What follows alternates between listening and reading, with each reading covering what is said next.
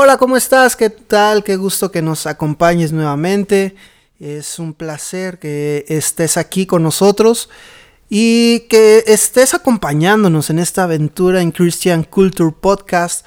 Es un placer, como en cada ocasión me presento, mi nombre es Daniel Isayaguirre Flores y hoy conmigo tenemos aquí a mi lado derecho el día de hoy a mi compañero y amigo.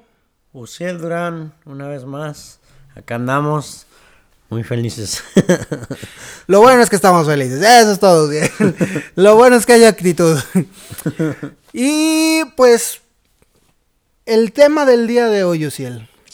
Eh, estamos hablando sobre el canon, ¿cierto? ¿Te recuerdas qué significaba canon? El canon es una manera de medir una vara. Una vara, una muy vara bien. con la cual es medido. Es una como una serie de normas con la cual algo es medido. Exactamente. Muy bien, exactamente, de eso, de eso se trata, es, es, reglas que nos ayudan a medir y mucho de esto tiene que ver con los, las reglas que se siguieron para establecer lo que ahora conocemos como el canon. El capítulo anterior hablábamos sobre el canon del Antiguo Testamento. ¿Con qué te quedaste? ¿Qué te llamó la atención? ¿Qué aprendiste sobre, sobre qué es el canon en el Antiguo Testamento? Si cuéntame rápidamente y cuenta a nuestros amigos que ¿Cómo lo resumirías o qué? Muy bien, pues resumirlo es interesante. Bueno, lo que, lo que me llamó mucho también la atención en, el episodio pasado fue un poco la Septuaginta, que no ubica esta palabra todavía.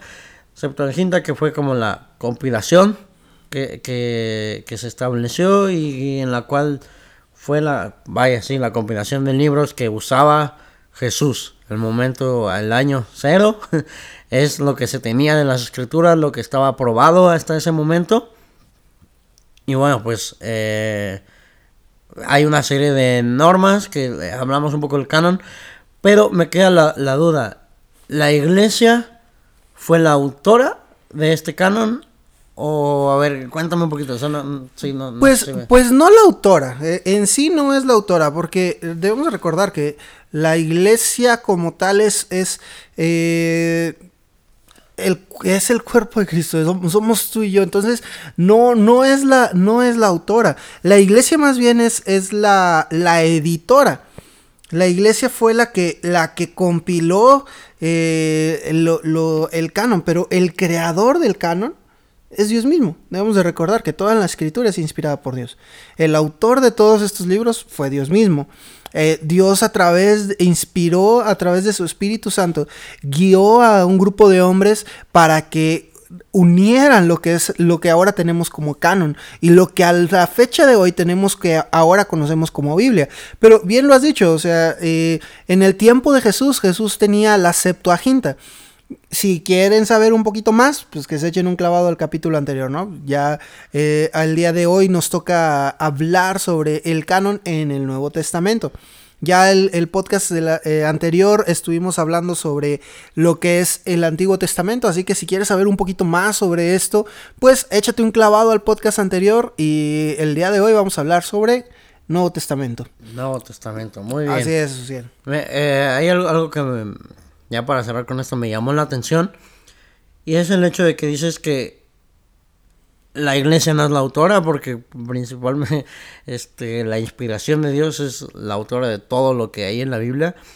Y entonces creo que parte de lo que se ocupó para poder hacer esta compilación fue el mismo mensaje que Dios dio en determinado momento, ¿no?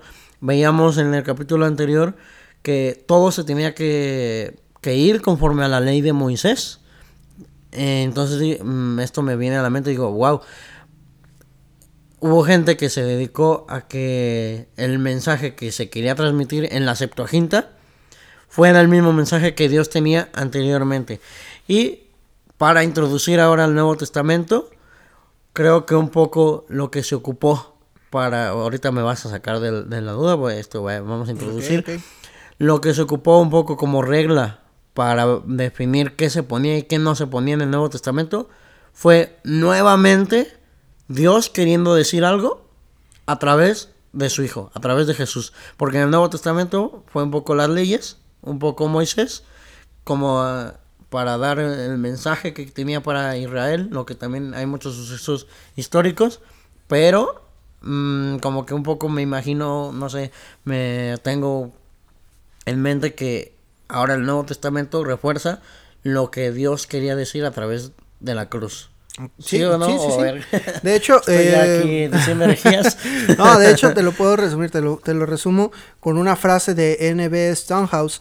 Dice, los escritos bíblicos no poseen autoridad divina porque están en el canon, sino que están en el canon porque son inspirados, es decir, porque poseen autoridad divina. O sea, el canon no es porque nosotros lo hayamos eh, dicho, perdón, no hayamos dicho, no, pues es que este libro es autoridad divina, como lo decíamos ayer, como cerrábamos, que decías, ah, tú escribes un libro y dices, no, esto es revelación de Dios para la, para la gente y hay que agregarlo a la Biblia. No, espérate, tiene ciertas reglas y los escritos bíblicos no poseen autoridad divina porque estén dentro del canon, sino en ese caso como decíamos, tú escribes una carta, la metes en una Biblia y así lo empiezas a distribuir y dices, no, palabra de Dios. Cuando puedes escribir un montón de herejías, no, ahí sí, sino están en el canon porque son inspirados por Dios. Y en todo ese proceso, Dios guió a esos hombres para, para poder dirigir, para poder compartir lo que ahora lo que ahora tú y yo tenemos, lo que ahora conocemos, lo que ahora nos ha llegado a nosotros como Biblia. Sin embargo, pues eh, como decíamos, hay diferentes reglas, hay diferentes eh, eh, consideraciones que se tuvieron para, para esto y lo que, lo que tú y yo debemos de tener es esa seguridad de decir, ¿qué problema? Dios lo hizo. Dios inspiró, ¿no?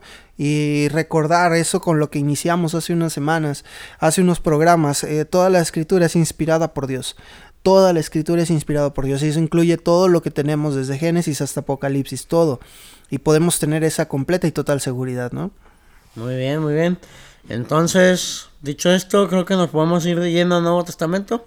Nos vamos de lleno al Nuevo Testamento. Como diría un comentarista de fútbol, nos vamos como de gordita, como gordita en tobogán. y, bueno, no, eso probablemente no se escuchó muy bien en todos los lugares que nos escuchen, ¿verdad? Pero pues es una frase futbolera. Pero bueno, ah, vamos a, tratar el día de hoy sobre el, canon en el Nuevo Testamento. Debemos de recordar, antes de esto, en el tiempo de Jesús, como lo hemos venido eh, mencionando, eh, Jesús mismo tenía lo que era la Septuaginta. Y entonces todo esto había, mm, había revelación, había una escritura. De hecho, en el tiempo de Jesús eh, se menciona, de hecho en los evangelios se hacen uh, escritura, se mencionan las escrituras. Un ejemplo de eso es Marcos 12:24. Marcos 12:24 lo, lo, es un ejemplo de todo esto. ¿Y qué te parece si nos, compartes esto que dice Marcos 12:24, Ciel? Este, claro, 12:24 ya se me perdió. no, ya, está. Marcos 12:24. Dice, en la resurrección, pues, cuando resuciten, ¿de cuál de ellos? ¡Hora! ¡Hora! Marcos 12:24, perdonen ustedes ese error. Entonces, respondiendo Jesús, les dijo, no erráis por esto, porque ignorás las escrituras y el poder de Dios. Ahora te pregunto, cuando Jesús dice ignoráis las escrituras, ¿a qué escrituras se está refiriendo? Al Antiguo Testamento. Lo que ahora conocemos como Septuaginta, que fue conocido como la Septuaginta, conocido también como el Antiguo Testamento. De hecho, también uh, eh, otro pasaje que te voy a pedir que leas es Lucas 24, 44. En este, eh, en este pasaje encontramos lo que son las tres divisiones reconocidas por el judaísmo. Debemos de recordar que la Septuaginta eh, y el judaísmo todavía abraza gran parte de lo que es la Septuaginta, más bien abraza lo que es la Septuaginta y, y ella tiene sus divisiones. Y en esta parte, en este versículo, se nos muestra, se nos dice que se ocuparon lo que son las divisiones. O sea, no estamos hablando de una persona que desconocía el tema, sino que conocían muy bien lo que venía en, las escrituras que ellos tenían. ¿Cómo dice, Uciel? ¿Cómo dice? Dice... Em, y les dijo, estas son las palabras que os hablé, estando aún con vosotros que era necesario que se cumpliese todo lo que está escrito de mí en la ley de Moisés, en los profetas y en los salmos. Muy bien, entonces aquí podemos ver las tres divisiones. Nuevamente, ¿quién es el que está hablando en este, en este pasaje? Jesús. Es Jesús mismo, entonces Jesús eh, muestra un, un- el uso de lo que ahora nosotros conocemos como el Antiguo Testamento y le da validez a cada uno de esto. De hecho, ah, hubo todo este tiempo, se estuvo utilizando ah, el- lo que era lo que era el Antiguo Testamento. Y podemos tú y yo tener la seguridad de que de que esto fue real, de que esto fue cierto. De hecho, en próximos capítulos también vamos a estar estudiando un poco sobre cada uno de los libros de la Biblia. Sin embargo, ¿te acuerdas que vimos sobre la evidencia histórica cuando decíamos en cuanto que pocos años después se siguieron escribiendo libros del, del Antiguo Testamento y se tenían copias y copias y copias y copias del Antiguo Testamento?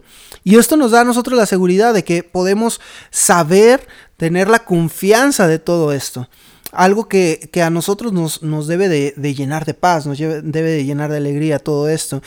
Sin embargo, ¿recuerdas que en el, el podcast anterior mencionábamos ciertas reglas que debían de cumplir los libros de la, eh, de la Biblia para ser considerados dentro del canon del Antiguo Testamento? ¿Recuerdas más o menos? Sí, no eh, necesariamente las reglas, pero eh, alguna de las reglas, ¿las recuerdas? Sí, tenía que eh, escribirse antes del tiempo de Esdras. Exacto.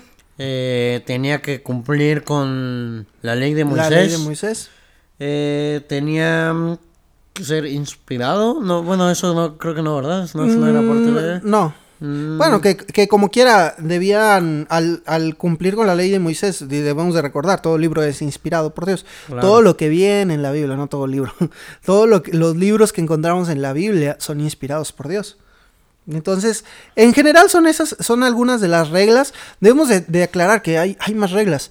Hay más reglas. De hecho, yo creo que en los comentarios les dejaremos algunos videos, eh, algunas opciones que ellos pueden revisar para que puedan ampliar un poco más el conocimiento en cuanto a esto. Y de la misma forma en que había reglas en el Antiguo Testamento, encontramos reglas en el Nuevo Testamento.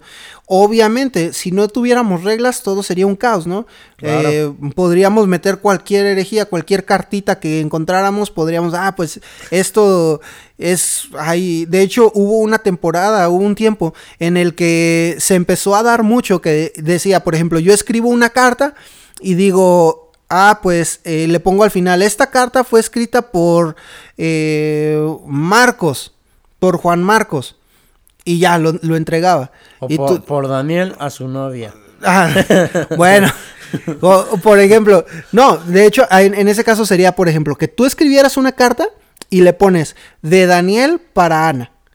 Entonces, y ya tú dices, no, esta carta la escribió Daniel, es, ya ven, esto es evidencia de Daniel. Pero cuando lo lee Ana, dice, oye, Daniel no escribe así.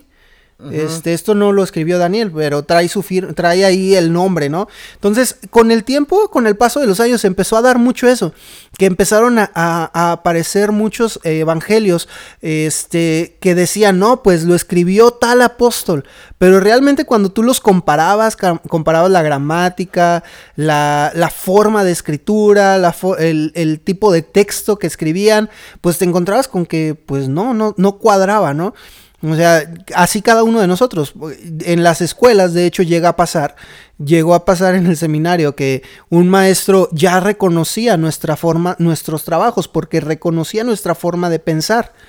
Entonces, obviamente, cuando tú encontrabas un libro, que, una carta, y decías, ay, no, pues esto no cuadra con la forma en que pensaba Pablo, o no cuadra con la forma en que pensaba Pedro, o Santiago, o cualquier otro, otro apóstol, eh, te encuentras con que decías, oye, esto como que no me cuadra del todo. Y empezaron a surgir evangelios de esa manera. Por eso también surgen estas reglas. Surgen estas reglas que, ¿qué te parece si, las leemos? Ah, quiero aclarar esto. Eh, La iglesia no formó el canon. La iglesia lo descubrió. Existieron tres criterios para, para ser considerado dentro del canon. El primero, atribución a un apóstol. Debía de haber sido escrito por algún apóstol, aunque hubo ciertas excepciones. Por ejemplo, Marcos y Lucas se aceptaron como autores íntimamente asociados con los apóstoles. O sea, no fueron apóstoles, pero eh, estuvieron relacionados íntimamente, hubo contacto cercano y aparte Lucas, por ser un historiador de renombre, por ser un historiador reconocido y aparte tener la cercanía, entonces por eso fue aceptado también. Segundo, uso eclesiástico, o sea, reconocido por una iglesia prominente o por una mayoría de iglesias. O sea, eh, debemos de recordar, en ese tiempo las cartas circulaban como una carta, se enviaban a las iglesias y obviamente había cartas que de repente aparecieron y, y si era así como que, ¿y esta carta qué onda, no? Entonces, si las, la mayoría de iglesias lo, consideraba, eh, las cartas, por ejemplo, yo escribía una carta para la iglesia de, de Éfeso. Entonces la iglesia de Éfeso lo leía y lo pasaba a otra iglesia y lo iban pasando así en iglesias, en iglesias, en iglesias. Entonces los escritos de Pablo, los escritos de Pedro, este, los el resto de evangelios, eh, cada uno de estos libros, de estas cartas, perdón, se iban compartiendo. Obviamente cuando sale algo raro, cuando sale algo diferente, pues las iglesias ya habían, ya habían, tenían, una, habían escuchado, sabían. De hecho, hubo ciertos eh, conflictos en la iglesia de Corinto, en Filipos, en diferentes iglesias por, por aspectos doctrinales, como que eh, llegaba alguien y dice, ah, no, este me envió este Pablo a predicarles ahora esto. Y pues resultaba que era falso, ¿no? Entonces, también tenían que tener el haber sido usados dentro de las iglesias y reconocidos. Lo bueno que, que hoy ya no pasa eso. Ándale, exacto. Exactamente, lo bueno es que ya casi no pasa. Y el tercer y último era conformidad con las normas de la sana doctrina. Sobre esta base había incertidumbre al principio respecto al cuarto evangelio pero luego se aceptó. En cambio, el Evangelio de Pedro, a pesar de su tribución apostólica, Serapión de Antioquía, que fue un, estudioso, un padre de la fe, lo rechazó como docético. ¿Sabes lo que significa docético? Este no. Muy bien, porque yo lo tuve que buscar. Eh, gracias a Dios, de los primeros podcasts les decía de Wikipedia para los millennials, pues Wikipedia a veces nos salva de problemas. Docético. Dice, la herejía docética toma este nombre de la raíz griega doqueo, que significa parecer o pertenecerle a uno. O sea, no era que fuera de él, se le parecía, pero no era, no era de él. Entonces, ah, todo esto nos ayuda a nosotros a poder eh, tener la seguridad de que esto, sobre todo la tercera la tercer regla, te recuerdas que en el, mencionaste y mencionamos que en, una de las reglas en el Antiguo Testamento era que fuera conforme a la ley de Moisés. Obviamente, si, si, si encuentras que en el, en el Nuevo Testamento, de hecho hay algunos relatos donde te habla de brujería, donde eh, de evangelios apócrifos, donde te habla sobre ciertas cosas raras, tú volteas a la, a la, ley, tú volteas al Antiguo Testamento y dices, oye, no macha, no, no, macha, no, no embona todo esto. Entonces, pues obviamente era, era descartado, ¿no? Entonces, esas eran las tres reglas. ¿Qué te parece si las repetimos? A ver. Eh, la primera de ellas, atribución a un apóstol. El segundo, uso eclesiástico o reconocimiento por una iglesia prominente o por la mayoría de las iglesias. Y tercero, conformidad con las normas de la sana doctrina. Debemos de recordar que todo esto fue una compilación que hicieron varios, varios autores, que hicieron eh, varias personas y sobre todo debemos de recordar que todo esto fue inspirado por Dios. Eso es lo primero que debemos de, llevarnos cuando, cuando pensemos en el canon de, la Biblia. Muy bien, ¿no? Eh, muy interesante.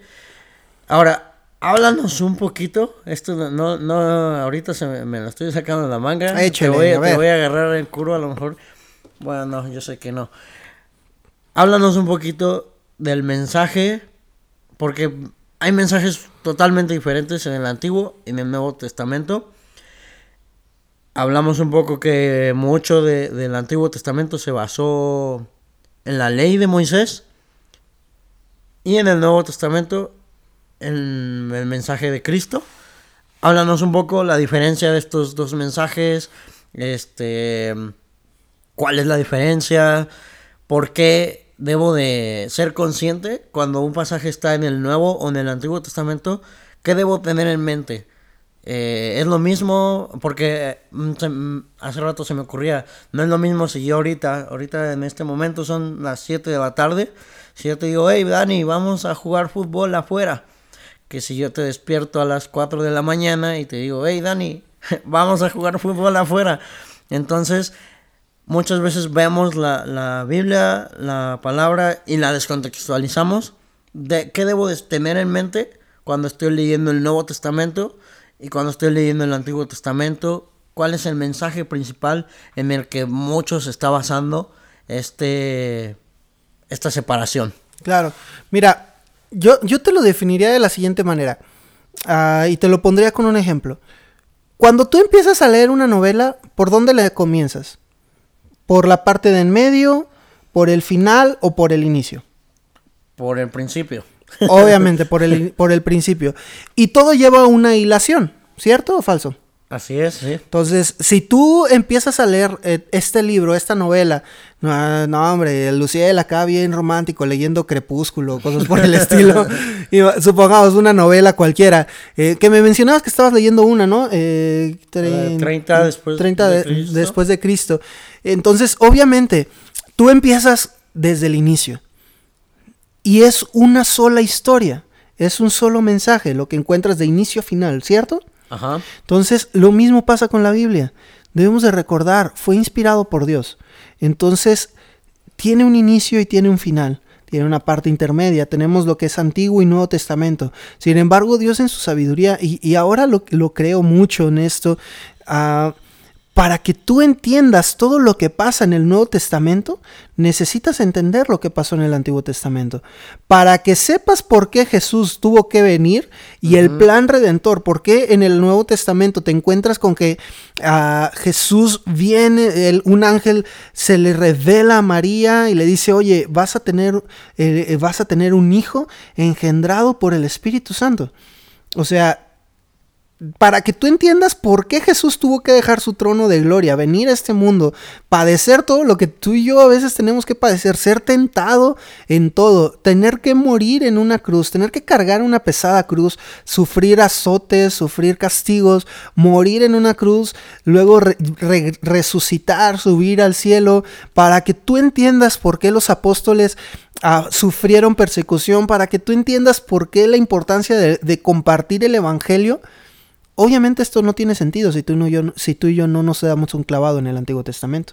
Claro. Porque en el Antiguo Testamento, desde el inicio, eh, empiezas en Génesis y Génesis te va, te narra toda la historia. La, uh, ahorita tengo muy presente algo que me decía un maestro, que me está diciendo mucho un maestro, que me decía tu identidad original. Tu identidad original. ¿Por qué? Porque tu historia no comienza, el, en mi caso, el 21 de febrero de 1990, en tu caso, 20 de julio del, del 1997. Del 97, o sea, tu historia no comienza ahí. Ajá. Nuestra historia como hijos de Dios comienza ni en, ni en, la, ni en la resurrección de Jesucristo, no comienza en, con Adán y Eva.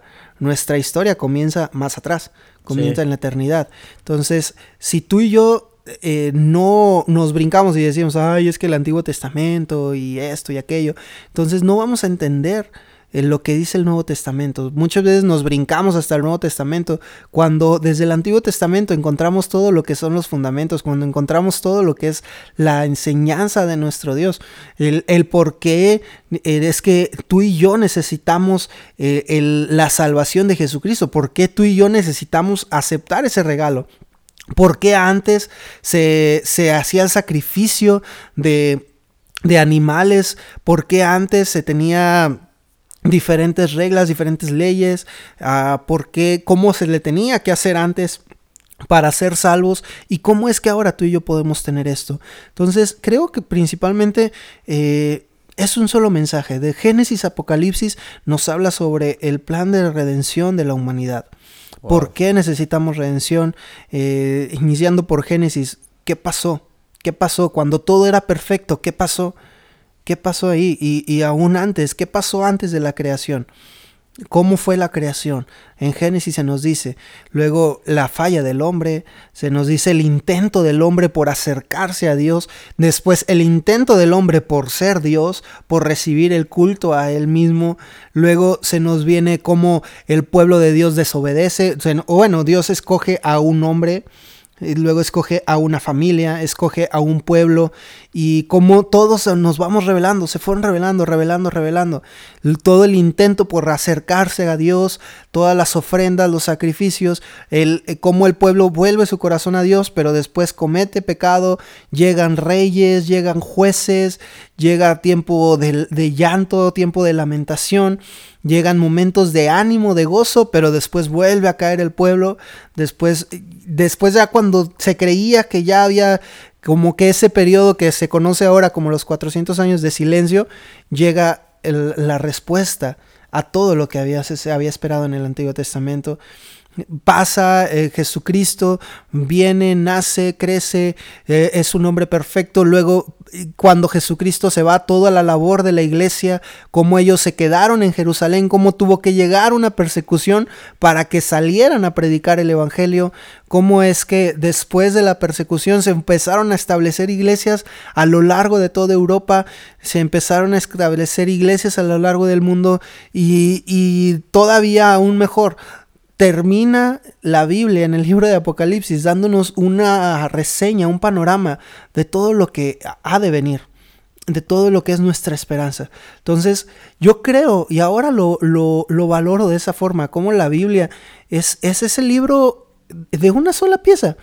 O sea, y es como, eh, como decías ahorita, cómo macha todo. O sea, cómo Dios fue construyendo toda la revelación y para que ahora lo tengamos todo en un solo libro. Esa novela con un inicio bello, después con una trama difícil, con un problema, con situaciones de, difíciles, con situaciones lamentables, con momentos de alegría, después otra vez como un buen autor que te lleva arriba y de repente estás abajo y luego otra vez arriba y abajo y todas las emociones y de repente eh, el final como que vas creciendo, creciendo, creciendo, creciendo hasta llegar al, final, como diríamos, el final feliz, ¿no? Yo te describiría si la Biblia es algo que cada día eh, en lo personal me, impacta más, me, enamora más conforme lo vas pensando de esa manera y decir, oye, Dios fue tan bueno en dejarnos todo, todo lo que necesitamos ahí, ¿no? Sí, está, está muy, muy interesante cómo todo le agrega, agrega peso.